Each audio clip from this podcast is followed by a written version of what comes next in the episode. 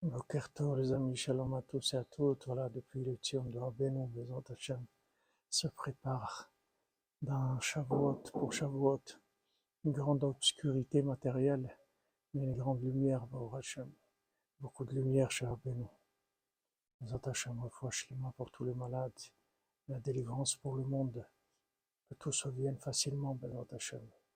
Rabbeinu dit que l'erreur principale qu'on fait, c'est pour ça qu'on est loin d'Hachem, c'est pour ça que les gens sont loin.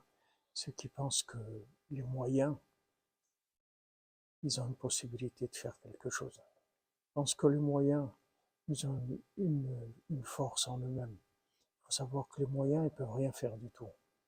Le travail, c'est pas ça qui amène la parnassa. Les médicaments, c'est pas ça qui amène la guérison.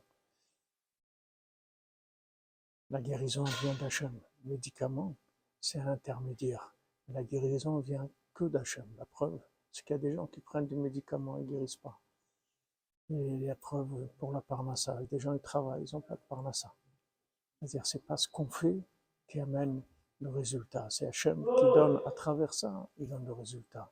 Les Hachem. Alors voilà, il faut prier pour que Bezat Hachem, ce matin Torah, la cinquantième porte, puisse avoir de la émouna, une émouna forte, que tout vient d'Hachem, malgré qu'on soit obligé de faire des choses, on doit savoir que c'est Hachem qui donne sa bénédiction à travers tout ce qu'on fait.